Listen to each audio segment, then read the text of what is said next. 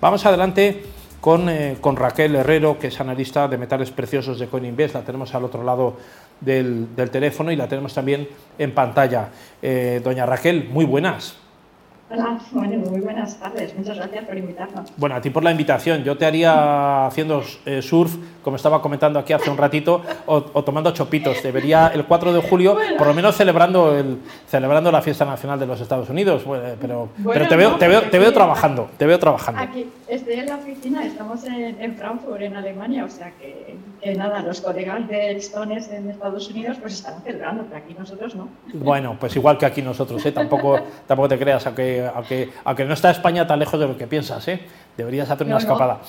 Raquel, Raquel, eh, se habla mucho ahora de eh, la alternativa que suponen los metales preciosos y vosotros sois expertos un poco en, lo que es esa inversión también en, metales preciosos en un momento de crisis. Todos sabemos que aquel que tenía algo de oro, y eso lo hemos visto en los momentos de crisis, ya ocurrió en el 2008 o el 2010 y lo estamos volviendo a padecer ahora, todo aquel que tenía alguna pequeña eh, pieza de oro, alguna pequeña joya familiar, algún, ha encontrado en esos momentos difíciles, que precisamente además ahora estamos viendo que está subiendo el precio de los metales preciosos, como una especie de, valor refugio. Es recurrente esto del oro, ¿no? Sí, ha sido así tradicionalmente.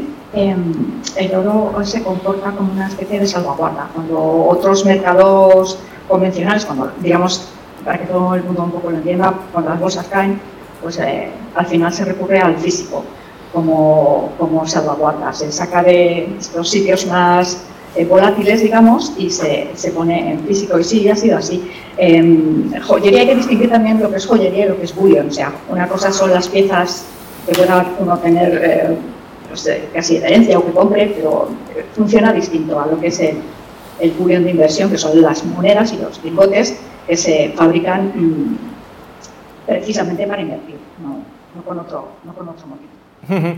¿Tú prevés, eh, prevés Raquel Herrero, eh, como analista, que la rampa de crecimiento de los precios de metales preciosos, y no hablamos ya solamente de oro, podría ser paladio, podría ser la plata o el platino también, eh, ¿piensas que esa rampa va a continuar creciendo en la medida que la crisis se intensifique y la inflación crezca y la incertidumbre también de la guerra de Ucrania pueda continuar en el tiempo o, prevés que tendrá un techo como suele ocurrir habitualmente y, se, estabilice, o, encuentre un punto de pues, equilibrio?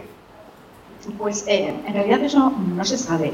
¿Qué sucede ahora? Que hay muchos factores que influyen en que los precios vayan al alta, aunque vayan, vayan al alta durante un cierto periodo de tiempo, aunque puntualmente se estén corrigiendo, que es lo que, se corrijan un poco a la baja, que es lo que ha sucedido un poco con el oro en mayo, en junio, que ha bajado un poquito.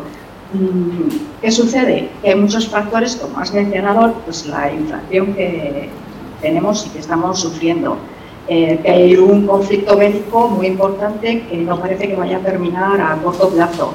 Que salimos de los coletazos de una pandemia mundial que ha afectado las economías de manera absolutamente imprevisible e inconcebible.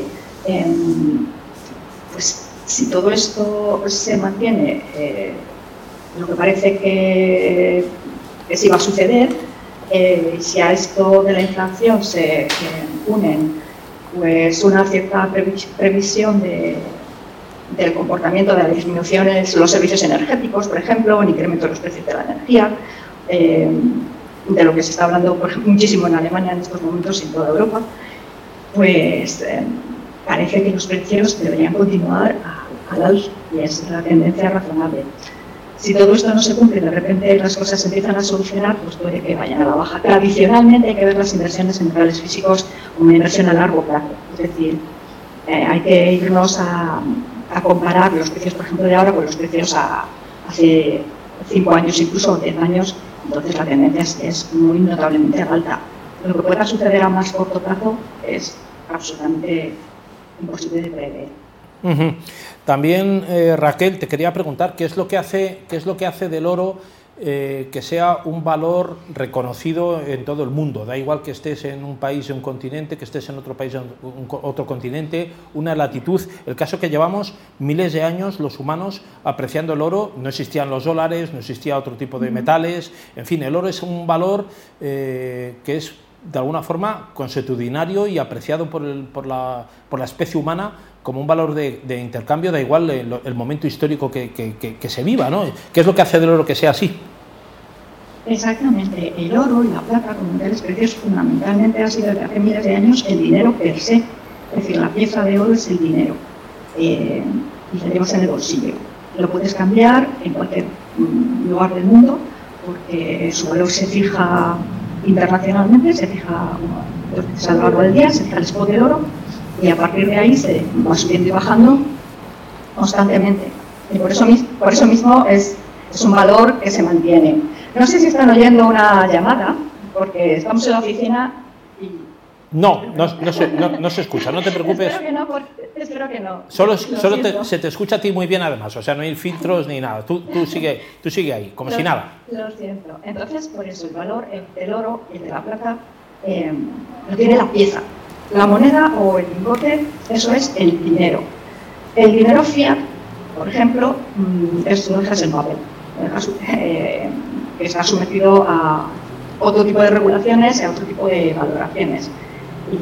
Y, por eso pues, va a ser más difícil que en X momentos se reconozca un euro si uno va a China o, un yen si uno se, se mueve a Bolivia. Entonces, digamos que sufre otro, cierto tipo de, de cambio. Sin embargo, eh, una onza de oro en el bolsillo es una onza de oro aquí y en Pekín. Claro, claro, claro, y casi en cualquier momento histórico. Una pregunta más, eh, Raquel, y, te dejamos que sigas trabajando ahí en tus, en tus oficinas eh, alemanas, esperando que, esperando que te puedas descolgar de vacaciones por aquí en algún momento.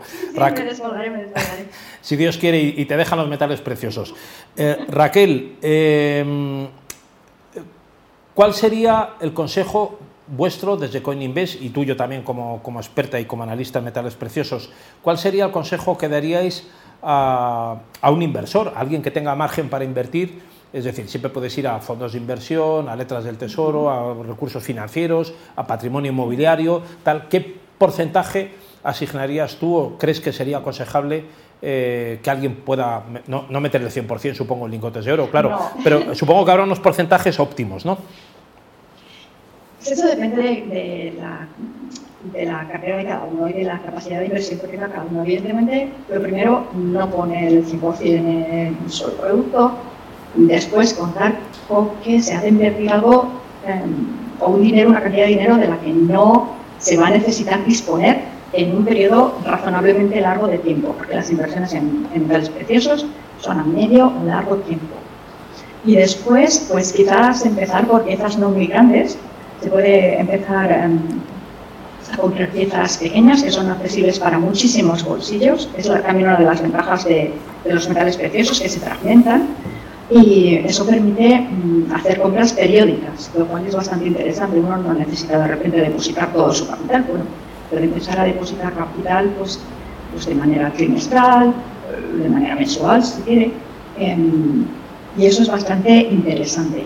Y, y luego siempre simplemente debería considerar un poco cómo guardarlo y cómo, cómo organizarlo. Eso sí que es la, entre comillas, desventaja del, del metal precioso, que hay que conservarlo y hay que guardarlo de alguna manera y se debe pensar en ello también. Claro, claro. Bueno, te preguntaré un poco más adelante, en otro momento que tengamos, Raquel, si, si, si, si Dios quiere y tú también, eh, acerca de la, de la, liquidez que tiene, ¿no? porque el, el, oro tiene liquidez en cualquier momento, lo puedes vender, lo puedes comprar y eso es verdad que a lo mejor con otros valores de inversión no lo puedes hacer tanto como, como quisieras, ¿no? Claro, eh, otros valores de inversión quizás, lo primero por la volatilidad, pues, eh, pues a veces de repente incluso pueden desaparecernos. Eh, el oro pues tiene siempre. sea mayor o menor su valor, la pieza la pieza conseguimos venderla y, y conseguimos el capital a cambio. Muy bien.